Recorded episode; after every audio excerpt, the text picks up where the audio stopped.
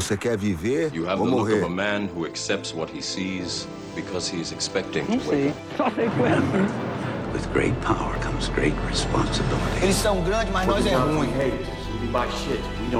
O sistema é foda. All the moments will be lost in time, like tears in rain. jura. TalmaCast, o podcast do Cineclube Debates.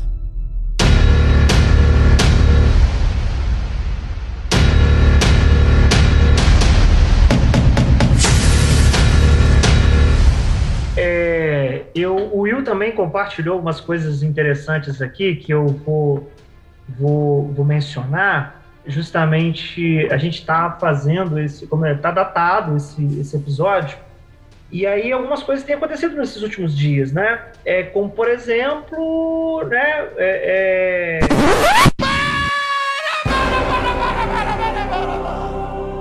Salve, meus amigos! Eu sou o Bolsista e editor desse projeto de extensão, o TalmaCast. Tô passando para avisar que esse é um episódio extra. Isso significa que o episódio anterior rendeu muito assunto e para não excluir essa parte da conversa, resolvemos lançar em formato de episódio. Então, se você ainda não ouviu o episódio anterior, pausa esse aqui, voltam a casa para você ficar atualizado do assunto todo. Ou não também, né? Sei lá. Faz o que você quiser também. Não esqueça de acompanhar o projeto nas redes sociais, acessar o site e interagir conosco por lá. Os links estão aqui na descrição e bom episódio. Meu Deus do céu. a gente teve aí uma um membro ou ex-membro do MBL que o oportunismo de, desse, desse conflito foi até lá e é, emitiu declarações em off, entre aspas, né? Mas que causaram muitos impactos para aqueles que o via de maneira diferente, né? Para muitos que já o conheciam no sentido de perceber ali nas entrelinhas algumas coisas, né? Não ficaram tão surpresos e aí o Will menciona aqui que realmente né, a fala do Arthur Duval sobre as, as ucranianas é, é algo que ficará marcado, ele está marcado, né? Assim, é- é, de todas as formas, muito feio, muito revoltante, né? É, outra coisa, né, que o Will menciona aqui é que o, Fantástico e outras, outros programas estão fazendo uma série de reportagens, documentários, algo né, muito pontual e ele menciona aqui que essa questão dos Estados Unidos como um grande, um gran- um grande herói, um grande líder nesse momento é, é realmente dentro daquela questão dos discursos, das narrativas midiáticas também, que vão montando e moldando opiniões, né? E, e aí, Will, você quer comentar alguma coisa, cara? Porque realmente o, o- o- houve impactos, né? O cara, acho que o Podemos quer né, tem ele, ele é, tirou a candidatura a governar, a- ao governo de São Paulo. Então, ele foi cancelado de diversas maneiras também, a partir de uma fala desse grupo, nesse aplicativo aí. E, e é muito interessante, só fazendo um link do caso dele, a, a forma de resposta rápida né, que nós temos a, a- a esse tipo de declaração, esse tipo de discurso, traz uma perspectiva dessa conexão, né, dessa ligação com o conflito. O conflito hoje ele está é, é, praticamente em todos os lugares, né, pelas vias digitais, pelas vias econômicas, pelas vias bélicas. Né? É, é curioso pensar a quantidade de, de, de, de artilharia anti-tanque que os- o Reino Unido mandou, enfim. É, é porque assim, isso vai muito de encontro ao que a gente estava discutindo aqui, né? A questão de narrativas e tudo mais, e que todo mundo tem que dar uma opinião a respeito e tomar diretamente um lado, né? E por ser um assunto que está na mídia, né? E é um assunto muito visto, é um assunto muito clicável, então tipo, sempre surgem oportunismos ali para você crescer em cima da, da notícia, né? E meio que é, é meio modus operandi dessa galera, porque não é nem partido político, é um movimento político do pessoal do MBL. Eles fazem isso de diversas formas. Tem vídeo dos caras invadindo o hospital para fazer análise do hospital. Como se fosse assim que a, gente visse uma gestão de hospital, entrando no hospital, no meio de pandemia e tudo mais.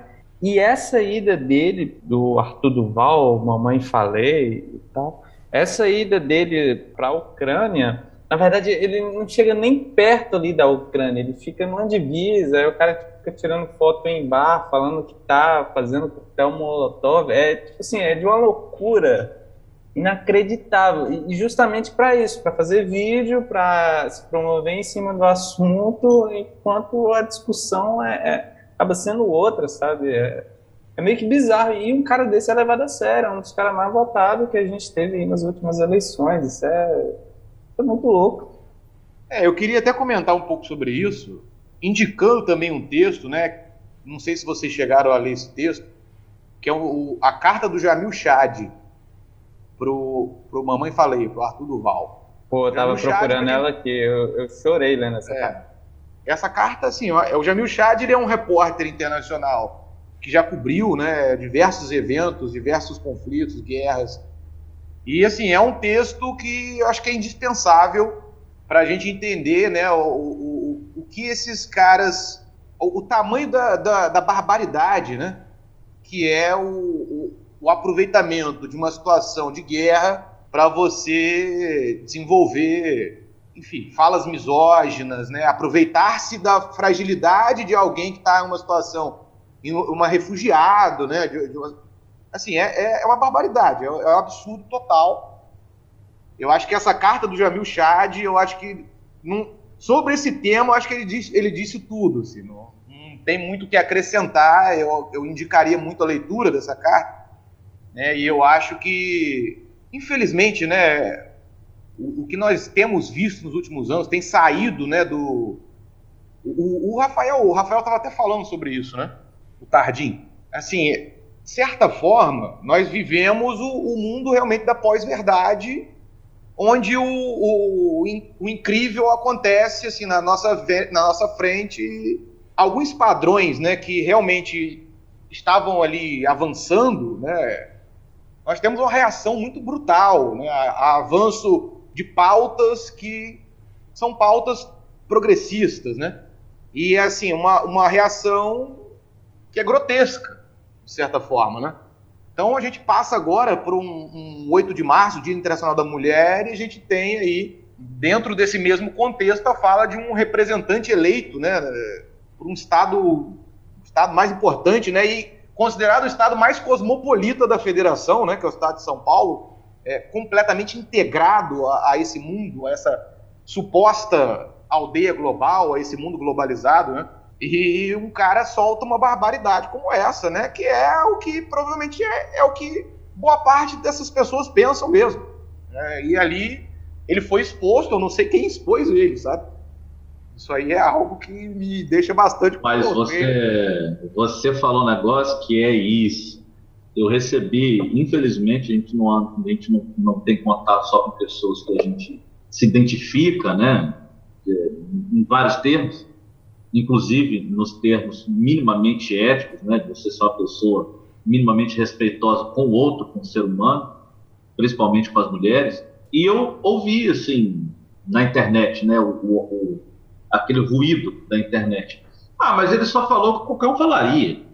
Mas por ele ser pessoa pública, por ele estar, né, em, em evidência, aí agora querem cancelar o cara. Então, pensar nisso, né? Mas aí é que está a questão ele foi para a Ucrânia, como o Will falou, que nem na Ucrânia foi, ele não estava ali no olho do furacão, foi lá fazer uma propaganda muito mal feita, por conta dessa narrativa do lado certo, do lado bom, do lado ruim. E na verdade o que ele fez foi, um, foi dar um grande tiro no pé, que foi parece que foi num grupo do futebol, né? Que ele foi lá tirar uma onda. E cara, até ali onde ele estava tava com os parceiros dele ali, alguém pegou e falou: "Vixe, esse cara é um babaca", né? Não há como você conceber, pessoa, qualquer pessoa com mínimo de humanidade, no meio de um conflito grave como esse, o cara ficar falando sobre, né, não vou repetir E tem isso, que tem essa coisa das pessoas se identificarem com a fala dele. Ah, mas o que que tem? Todo mundo fala, mas é porque ele é o mamãe falei. É a normalização, né? a normalização. Normalização, é isso aí. Exatamente, exatamente. Então isso está dentro desse contexto reacionário, né, que a gente vive, né, do ponto de vista cultural, né, esse mundo que avançou, né, do ponto de vista cultural, né, para um, esse, essa globalização que propôs isso, de certa forma, né? Essa coisa mais cosmopolita, da, do relativismo cultural, de você trabalhar a questão da alteridade. O Tardim vai saber até falar muito mais do que eu sobre isso, né? A questão da alteridade, do, você, você reconhecer o, o, o não eu, né? E o outro eu. E assim, você simplesmente entender que as, você precisa reconhecer a humanidade, respeitar essa humanidade do outro, você precisa ter um mínimo de, de comportamento ético na, na socialização para você conseguir viver um, um outro, né? Então, e assim, eu acho que muitas vezes falta isso, né? Às vezes é até mais fácil você lidar com o outro eu, com aquele que se assemelha a você, né? Mas com não eu, aquele que é diferente, né? E aí, é com relação às mulheres, por exemplo, né? enfim, é, é, é, a normalização do absurdo, da barbárie, da barbárie total, e que a gente vê nesses últimos anos esse movimento de normalização dessa barbárie e de reação mesmo, reação a, a, a, a um padrão, né, heteronormativo, branco, que foi colocado em xeque e que esses, essas pessoas agora reagem da forma mais violenta possível. E só uma coisa que você disse, e, é, e aí olha como é que cai como uma luva o exemplo aqui dele. Ele é um tipo de pessoa que consegue ilustrar muito bem a quantidade, assim, enorme de outras pessoas que vendem um discurso, constroem um discurso, é, é, editam uma narrativa, vide o que Mamãe Falei sempre fez, de uma retórica editada que consegue levar multidões, mas que é sempre um tiro no pé, porque você vê claramente que é, é, é algo oco, é algo que, que, que, não tem um fundamento real. Você vê claramente que ele é um cara é, montado, é um cara que nos vídeos, nas intenções, não é legítimo. E aí você tem um áudio de um grupo de relacionamentos dele que revela, então, entre aspas, quem ele é de verdade. O cara... Por isso que eu falei, alguns estão se surpreendendo com o que ele diz, nossa, Arthur Duval, outros estão dizendo, caiu a máscara. E aí que é interessante pensar nisso, na quantidade de narrativas e discursos que são feitos o tempo inteiro e realmente funcionam porque carregam multidões, e são discursos pautados na igualdade, na alteridade, na liberdade. Poxa, vamos pegar os, os, o que ele pregava ali na, na, na, nos vídeos dele sobre democracia, sobre revelar a farsa, aqueles que estão enganando as pessoas, os verdadeiros ladrões, que ele seria então, um, né, ele e o Kim Kataguiri, que também, não vamos esquecer, fez um comentário extremamente também revelador, né, quando nós tivemos ali um grande podcaster é, vamos dizer assim, um grande podcaster no sentido de que o cara tinha muitos ouvintes, porque enquanto grandeza humana é outro também que está no mesmo grupo de, que a gente entende como pessoas que não são, é, não possuem caráter, não possuem humanidade, porque o camarada defende justamente isso e o cara tem milhões de ouvintes e o cara me manda uma dessa defendendo e, e aí e, e aí que tá Arthur, as tentativas de justificativa do Arthur Duval e as tentativas justificativa do Monark são idiotas, ridículas e deixam os caras ainda mais, mais assim, a vergonha alheia quase de, de tanta e revolta, de tanta, né, tanta arrogância, de acho acreditar que todos serão é, coagidos, que todos irão cair, que todos irão manter-se fiéis, todos, a maioria, entendeu? Então, assim, nós temos exemplos, olha que ano de 2022, nós temos exemplos, é, e eu estou falando de pessoas como, por exemplo, Mamãe Falei é um fenômeno no YouTube, eu não sei se ainda é, mas era. E o Monark, é, o, o, o Flow Podcast, né, milhões de seguidores.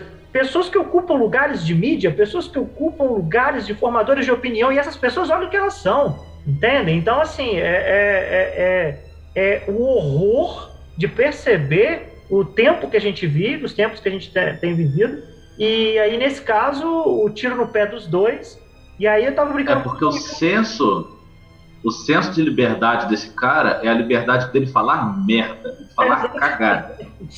Exatamente. Na hora que. O cara não constrói não, nada. Na hora que chega, né? Não, não constrói nada. Então, assim, ele quer fazer uma elucubração completamente embriagado, defender a liberdade, sabe-se lá de quê, e põe o partido nazista no meio, para defender a criação do partido nazista no meio, porque ele acha que todo mundo pode falar qualquer coisa. Na hora que o YouTube vai lá e bloqueia, ó, você não pode, você não tem canal mais. Esquece, aqui você não, você não vai falar mais nada. Oh, mas e minha liberdade? Olha, a sua liberdade acabou de ser cerceada. Na, na, na medida que você defende um regime que cerceia a liberdade, que cerceia a vida, você não pode, você não, não pode estar. Tá... E o mais engraçado é que esses caras defendem o livre, o livre mercado e as empresas privadas. Na hora que o livre mercado age em cima da cabeça deles, estão tirando minha liberdade de expressão. É.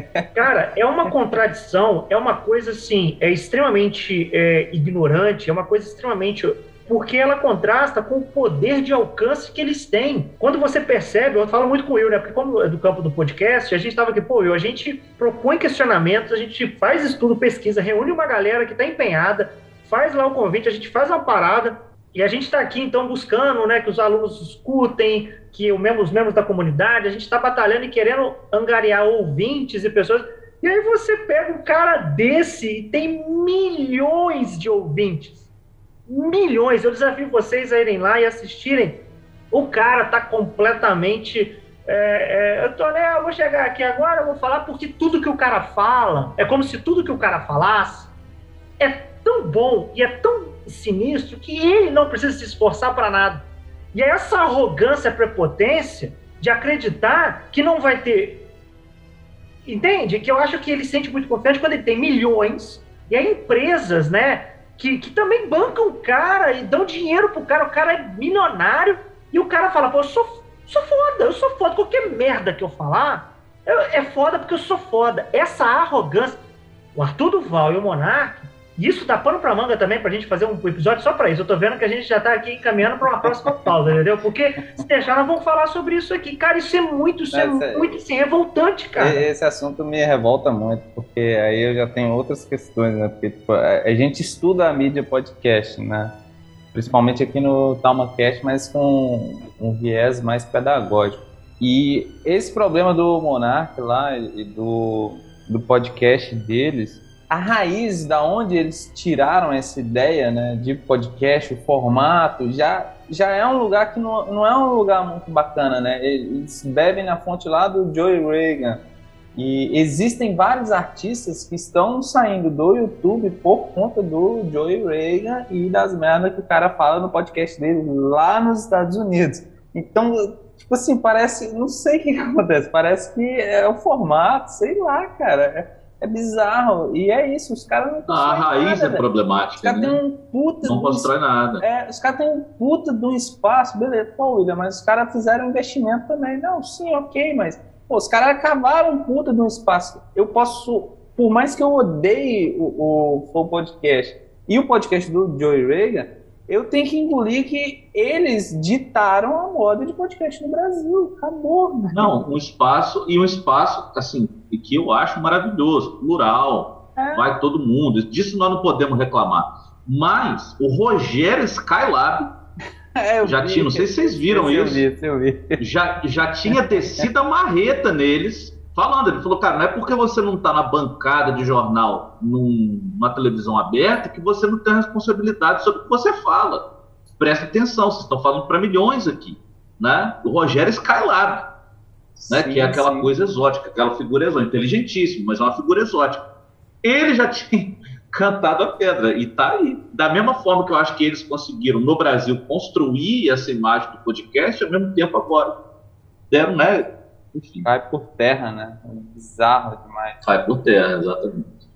Não, assim, é, é, Matheus, você quer comentar alguma coisa também? Que eu, desculpa, eu, eu, eu me exaltei um pouco, pessoal. Desculpa aí, porque realmente eu fiquei puto Eu xinguei esses caras tanto. Enfim. Não, e no final o cara saca a burra cheia de dinheiro, né? É.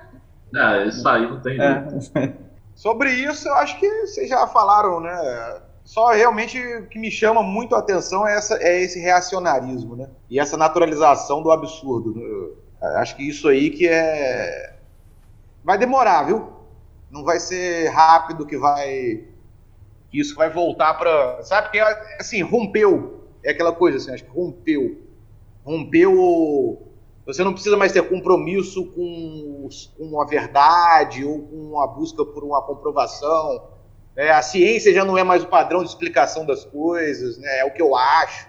ou o que eu penso. Ah, mas e aí? Qual é a comprovação disso, né? Enfim, então acho que vai demorar. Não vai ser rápido, a gente tem que ir trabalhando muito com as novas gerações. Eu trabalho muito isso na minha sala de aula. Né? Não que a ciência seja perfeita, ela também tem falhas, né? É, mas eu acho que assim é, ainda, ainda é uma forma de explicação que baseia assim, em experimentação, em, em aprofundamento, que tenta romper um pouco esse achismo, né? Eu acho, eu defendo, é isso e ponto acabou, enfim, não importa o que é de fato, não importa mais o fato, né? Não importa Mas é mais a o minha fato, não importa mais a opinião. observação. É a minha opinião, é exatamente isso. E que é o- a base, né? E aí é a base que justifica os absurdos, porque qualquer absurdo pode virar a minha opinião. Então é exatamente isso que a gente está vendo acontecer. E assim, eu vou, eu vou até uma coisa só para um, um dos compromissos, né, do, do cientista, né? Eu não posso ler e divulgar só o que eu gosto, né? Então é uma coisa que está faltando aqui que eu, eu não poderia terminar de terminar minha participação, não sei como é, acho que já está encaminhando, né? Mas assim, em que pese o Lenin não seja um dos meus autores favoritos no marxismo, tem muitos outros na frente, mas eu, eu esque- esqueci de dar uma referência aí para os ouvintes, que é o livro que eu acho que é incontornável do Lenin para explicar a geopolítica, que é Imperialismo, Fase Superior do Capitalismo. né? Eu acho que esse livro, é posso gostar, posso não gostar do Lenin, mas é um livro que ele lança a mão desse conceito de imperialismo que ajuda a explicar até hoje muita coisa em termos de geopolítica e é, é meio que incontornável, né? Eu acho que esse é um compromisso que eu, eu gostaria de, de não repetir aqui os problemas que eu estou criticando, né, do excesso de senso comum e a falta de compromisso com. Então acho que assim, que pese não seja um dos meus autores favoritos do marxismo, mas acho que esse livro especificamente do Lenin, para quem quer entender as relações imperialistas e o que está acontecendo na Ucrânia e na Rússia, eu acho que é um livro incontornável. Também gostaria de indicá-lo, assim como eu indiquei o Mackinder e o, e o Haushofer. Rapaz, olha, você falou essa questão do senso comum. O- o- o- uma das grandes preocupações filosóficas, desde os primeiros pensadores gregos, mas é, é discutível se né, realmente essa a, a filosofia grega ali seria o início, de fato, de uma construção do pensamento crítico, porque acaba ficando muito recortado isso. Tem-se os registros do- dos primeiros filósofos ali, do contato com o Oriente, mas nós temos toda uma questão que foi ignorada pelo próprio Ocidente sobre o pensamento crítico no Oriente, porque justamente há mil, dois mil, três mil anos antes de Cristo, há muito tempo, não só 400, 500 anos antes de Cristo, mas muito tempo já se tinha no Oriente certas concepções, certas reflexões, certas construções muito, muito ligadas ao âmbito da espiritualidade, muito ligadas ao âmbito da, da religiosidade, mas não tão racional quanto a, a grega. Mas um dos grandes problemas da filosofia sempre foi, e dessa filosofia grega específica, da racionalidade, da busca pela filtragem, da busca pela né, Platão, Sócrates, esses caras ficaram extremamente assim preocupados entre separar o que é realmente de fato opinião e conhecimento. Isso é um problema filosófico clássico que deu origem à metodologia científica na medida em que o preceito mais básico é como então você separa, você filtra e você estabelece critérios do que é um saber legítimo, seguro, que você possa confiar e aquilo que não é tão seguro. É um saber? É um saber, mas é um saber superficial. O que nós temos aqui hoje é justamente esses caras pegando o que é senso comum e transformando em conhecimento, um conhecimento tão seguro e tão forte que supera o científico. Porque é é a base da negação científica também, muitos desse tipo de opinião, muitos formadores de opinião do Twitter, esses caras.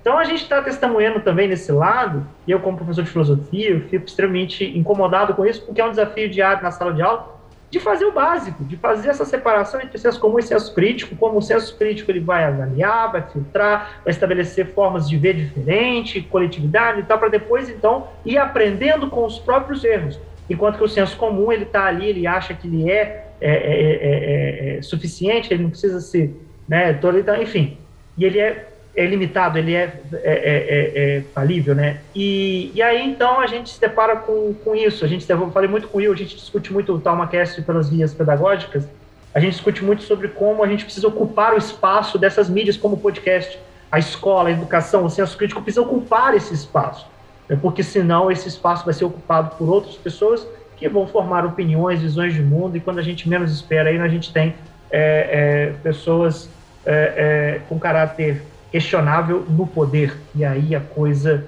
né, desanda. Só uma complementação rápida, Rafa. É, o, o cyberespaço é um espaço que a, a, gente demorou a ocupar ele, né? Essa galera já está aí há muito tempo ocupando esse espaço. E uma outra coisa para quem está ouvindo a gente, é, os links para essa carta aberta, por exemplo, para o Arthur Duval, do Jamil Chad, vão estar tá na descrição desse episódio, tá? E também os links para as indicações de livros que o Matheus fez, por exemplo, e autores, também vão estar tá na descrição.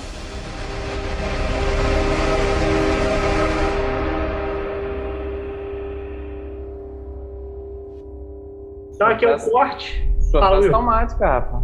A minha frase automática? Ah, claro. Puta merda, não pensei, cara. Eu vou pensar aqui, a gente grava depois, meu amigo, porque eu não é. pensei, eu tava tão assim, envolvido aqui querendo falar. Talvez eu até tenha falado já no meio da parada, mas depois eu, eu gravo. Você ouviu o Talma Cast, o podcast do Cineclube Debates. Não esqueça de curtir e compartilhar esse episódio. Os links para seguir a gente nas nossas redes sociais e o link do site para acompanhar o projeto está aqui na descrição.